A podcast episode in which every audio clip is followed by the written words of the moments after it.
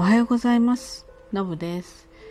今日はね11月3日文化の日ですね、えー、文化の日は平和と文化を重視した日本国憲法が公布されたことを記念して、えー、1948年にね交付制定された、まあ、祝日になるんですね。国民の祝日ですよね。でね戦前はですね、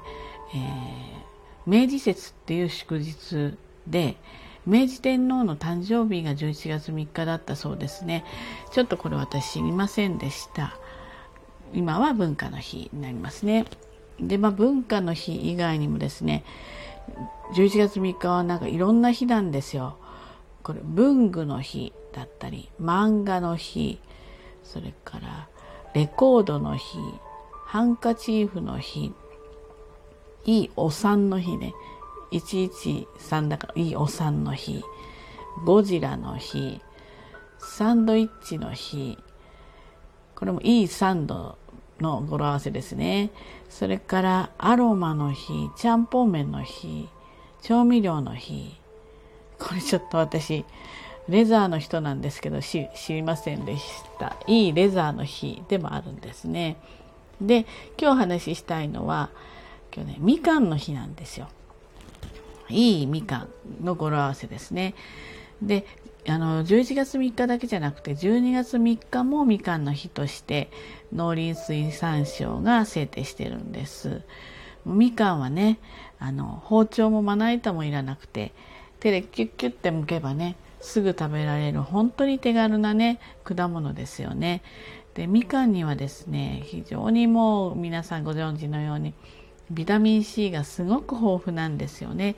ですので 100g の中に 35g かな？ミリグラムかのビタミン C が含まれているので、えー、1日3個食べると大人が1日取らなきゃいけないビタミン C の量ねあのほぼあのクリアできるんです。ですので、えー、みかんはねまあ割と安1個あたりで計算すると安いし手軽なのでね、えー、食べる習慣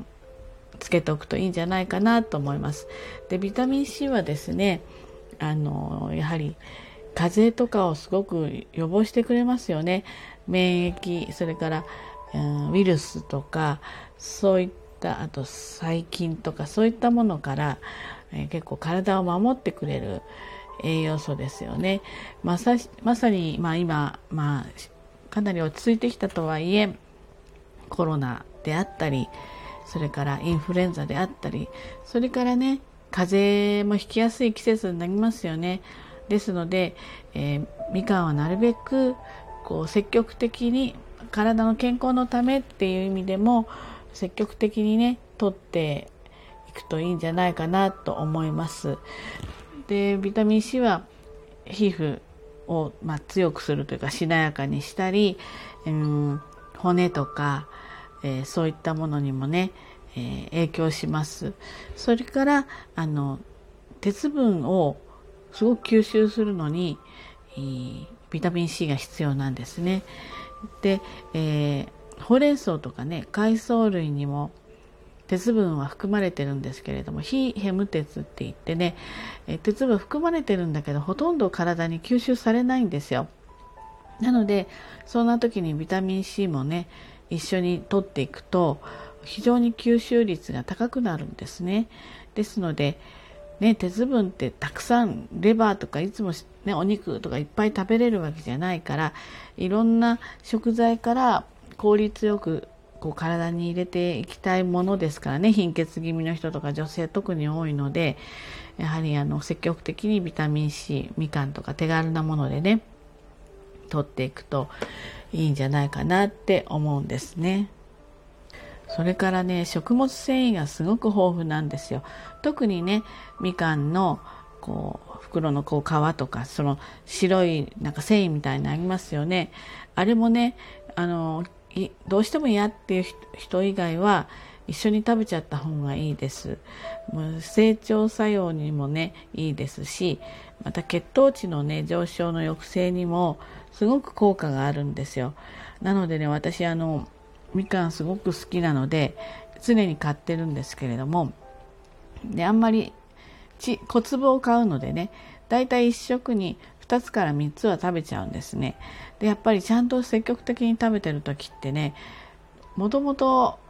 今便秘ではないんだけれども非常に出が良くなりますので冬ってね乾燥してるしなかなか水分も取らないので便秘になりがちな人すごく多いと思うんだけどみかんをねあのしっかりとっておくとあの随分違います。でみかん1個ね5キロカロリーぐらいなんですよ。ですのであのあまりねあの太っちゃうんじゃないかとかカロリーが高いんじゃないかとか気にせずに割と23個ねなんかちょっとしたあのデザートみたいの食べるより全然カロリー低いのであの積極的に食べるとこう便秘も解消してくれるんじゃないかなっていうふうに思います。でねみかんはねあの一部の品種はね機能性表示食品として認めてら認められてるんですね。これはですねみかんに豊富に含まれているベータクリプトキサンチンっていうのが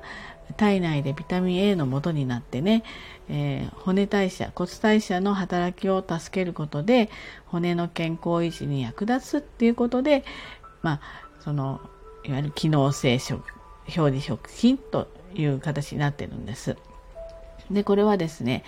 えー、産地ごとにあるんですけれども例えば和歌山県の有田みかんとか、えー、静岡県の三日日みかんとかね西浦みかんなどのみかんが登録されてるんですね。ですので、まあ、どのみかんでも美味しいと思うんだけれども、まあ、なんかちょっと選べるのであればそういったものをにするとよりこう栄養価が高くてね。でそのベータクリプトキサンチンの量がえっと、多いほど動脈硬化とか、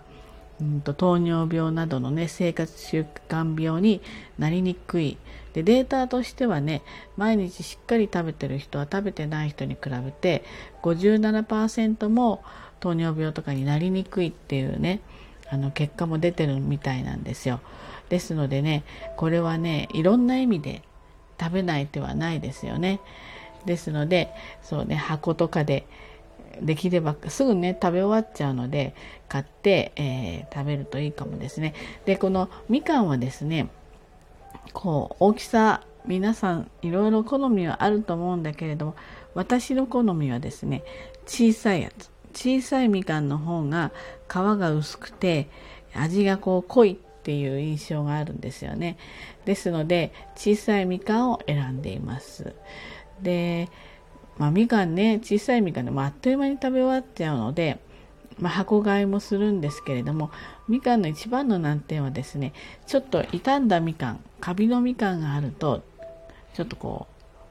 う周りのみかんもダメになっちゃいますよね。ですので、まあ、みかんの保存の、まあ、基本っていうかね長持ちさせる保存法をちょっとお話ししたいと思います。まずですね、えっと、冬場は、えーまあ、5度から10度の常温っていうかあのまあ、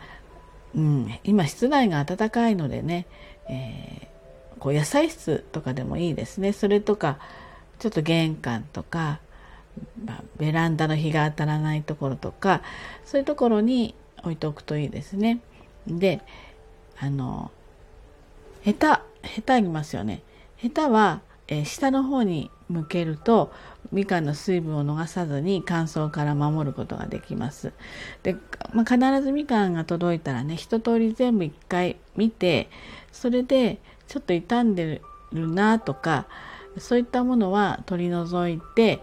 で段ボールの底にね新聞紙とかキッチンペーパーを引いてみかんをねヘタを下にして並べていってみてください。で上にいっぱい重ねるとまあ、下のみかんが潰れちゃうので重ねるのは2段までなんですけれども2段でたくさんね置けないから例えば3段ぐらいに置いてしまってもそうねちょっと手間なんだけど何日かいっぺん上と下をちょっとこう入れ替えるみたいな感じにするといいかなと。で1段目と2段目の間にはやはりキッチンペーパーとか新聞紙をこう引いておくといいですね。で、えー、またあの風通しを良くするために段ボールの底とか脇とかにちょっと穴を開けておくとねこう通気性も良くなっていいですね長持ちしますねですのであのなるべく何日かにいっぺんちょっとこう下と上出し入れしたりしてたくさんあの何て言うんですかまあどんどん食べてっちゃうからねあんまりあのそんな何回も何回もしなくていいと思うんですけどそんな風にして長持ちさせてあのさせるといいかなっていうふうに思います。まあ、みかんはですね皮もね昔はねあの親に皮外側の一番オレンジのね食べてみって言われて食べてすごい美味しかったんですよ。ですのであのただ今はなんかねちょっと周りもしかしてなんかワックスとかもなんかついてるとあれかなと思ったりするので食べませんけれども実は結構皮ごと食べると美味しかったりします。またちょっと乾燥させてねあのお風呂に入れてみたりとかねそれから何でしょうよくよく洗ってそしてちょっと乾燥させて細かく刻んでお砂糖とお湯で溶いてなんか服用したりすると何ていうかこうまあ体に喉とかにねいい効果があるようですね。なのでなんか使い勝手はもう捨てるところないぐらい、えー、使いがあのいいのがみかんなので是非いろいろと工夫して、えー、こう風邪をひかないようにね、まあ、美味しく食べていってえー、欲しいなっていうふうに思います。だから最後ちょっとグダグダしちゃいましたけど、今日はこんな感じです。はい。ということで、今日も一日頑張ってまいりましょう。じゃあね、バイバイ。